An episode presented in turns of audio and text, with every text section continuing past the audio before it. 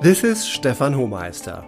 Welcome to this new episode of the Lightwolf podcast Control Freak or Responsible. How do you turn a negative trait into positive leadership?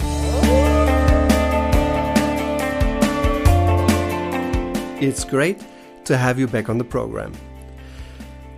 As always, this Lightwolf podcast shares suggestions for good leadership. It shares my perspective and my learning from 30 years in different leadership roles.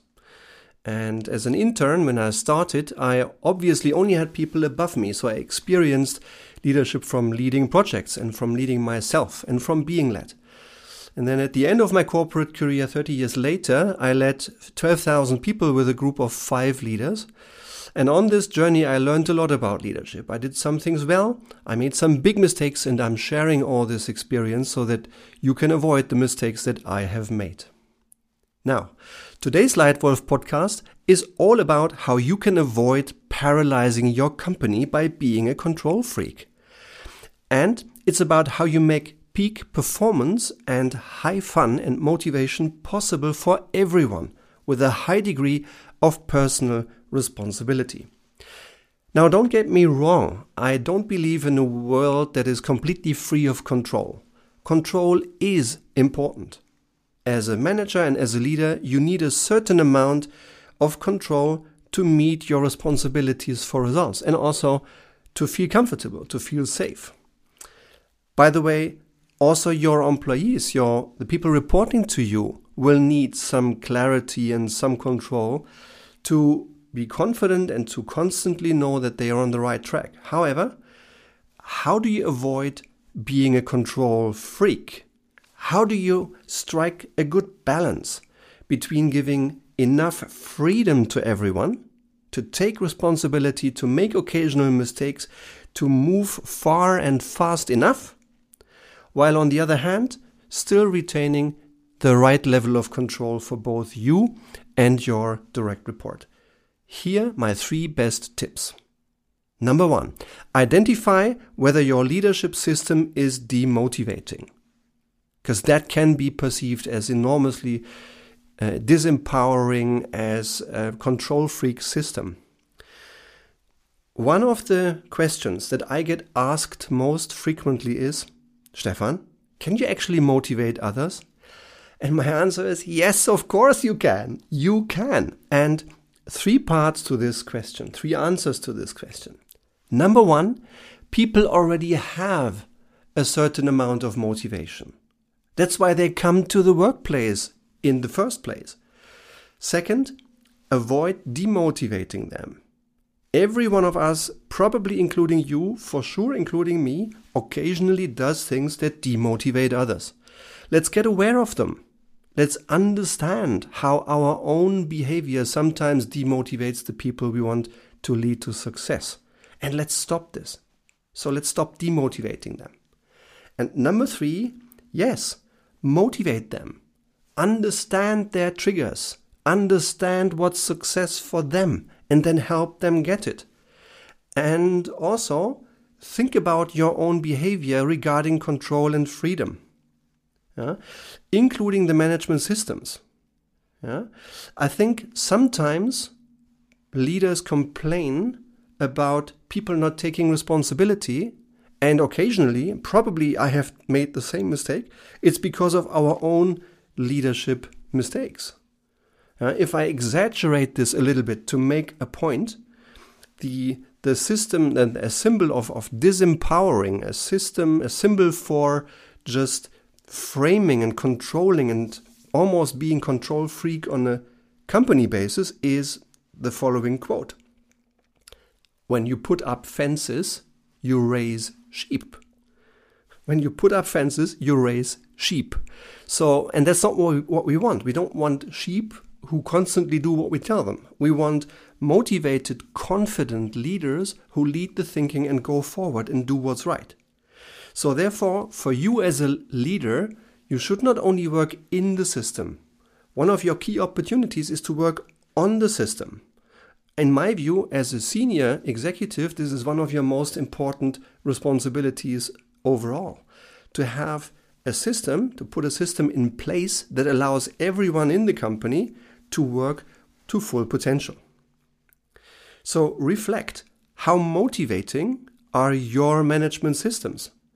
Does your company reward predictable average or courageous peak performance? So, tip number one identify whether your leadership system is motivating or demotivating. Tip number two replace negative limits with positive limits. In order to successfully establish the leadership culture that your company needs for success, you should replace negative boundaries that may limit the people with positive boundaries that demonstrate trust and that expect taking personal responsibility for decisions and results from others, from your people. I give you an example, and that example comes from one of our clients. Yeah? I have seen a very senior executive asking his leadership team and everyone in the company to control expenses to the last level of detail. Now, if a leader expects people to get 20 euro expense reports signed by the chief executive, then that may have fatal consequences. It is not only loss of time of well paid people, but it's also restricting their thinking. It's restricting their accountability, their ownership, and therefore not the right thing to do in my mind. We need some principles, we need some rules, we need to put them in place, and of course, we need to have feedback conversations if individuals contradict them. But we should not personally sign off on 20 euros expense reports when we are sitting in a C level uh, uh, chair. And a positive example I have recently come across comes from the Ritz Carlton. It's a very premium hotel group all around the world. I learned that in that hotel chain, every employee, down to the youngest intern, has the right and is expected to um, invest and spend up to $2,000 instantaneously without any need for further release or approval for a customer if the customer right now needs that kind of support. So imagine you're walking into the Ritz Carlton and you have an urgent need to get 10 suits and 10 dresses uh, dry cleaned within the next two hours. I wouldn't be sure in every hotel whether that would even be a feasible option to do. But here in that hotel chain, everyone is empowered to just expense up to $2,000, invest that money, if that's the right thing for the client right now. And just last summer, I had the opportunity to talk to a former general manager of Ritz Carlton and asked whether that was true. He confirmed. And I asked how much the real investments per case would be. Because I assume that some senior leaders are a little bit scared that people just wouldn't show the required discipline in spending the money. The real spending per case is less than $20. So the concern that people might be might be showing irresponsible behavior with this freedom in this particular case is completely unjustified. So tip number 2, when you really want to establish a good balance between control and freedom and responsibility, replace negative limits with positive limits. And tip number three systems that measure business results and leadership performance. One of the most important things that more and more companies are realizing is that if you want to be meaningful and successful for the long term, it is not enough to just measure the short term business and financial result. That's needed, but that's insufficient. The most successful companies measure and reward both the what and the how. The one year business results and the leadership performance of its leaders.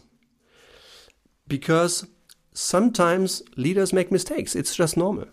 And if you want better leaders, you need to measure their leadership performance. Only when you measure this, you will get it because you get what you measure. And therefore, it's important that you, as a leader in your team, in your business unit, in your company, ensure that your systems measure the right thing. They measure both the business result and the leadership performance of all leaders in your organization. So, in summary, my three best tips how to avoid being control freak and enabling personal responsibility. One, investigate whether your leadership system is demotivating. Two, replace negative limits with positive limits. And three, ensure your systems measure the right thing business results and leadership performance. And for you, as a Lightwolf podcast listener, I have one further offer today. It's a valuable, completely free consul- consultation on the phone on your biggest leadership challenge. For instance, more and more clients call into us saying, Stefan, we observe that we are getting less competitive. Orders that two years ago were automatically ours, today we have to fight for. Or we have already started losing orders and revenue. Two years ago, we still had a chance to win those orders, now we are losing them. And we believe the reason is our leadership behavior in the entire company. This is what made us successful over so many decades, but we realize we have to change. Can you help us? And then we come in and we assess what are the strengths, gaps, and weaknesses, what to retain and what to change, and we help that company over two or three years to identify, design, and implement the program for better performance and results. Or do you have issues with any team that may be not performing to its full potential? Let's understand what the root cause of that is. Is there a lack of trust? Is there a lack of commitment? Is there a lack of dealing with conflicts? Or is there unaligned roles, responsibilities, goals? What is it? Why is that team not performing as well as it could? Let's figure out how to solve this. Or is there any group of people in your organization that need to develop their individual leadership behavior? People who want to become better leaders and help others be successful and highly motivated. Or finally, is there anyone in your organization, maybe you yourself, who would be interested in an executive leadership coaching for one individual over an entire year? A tailored suit program designed for one leader. If any of these are relevant issues for you, I offer a free consultation on the phone. Just get in touch, we talk, and we start solving your biggest leadership issues. And if you just want to continue absor- um, consuming and listening to these Lightwolf tips, please subscribe to this Lightwolf podcast. And if you like it, leave a star rating on iTunes and share with me your biggest question. If there is any important leadership question in those 80 leadership podcasts here that is unanswered but important to you, then please share it with me. Maybe your question becomes the title of the next Lightwolf podcast. So thank you very much for today for your attention. Your Lightwolf Stefan.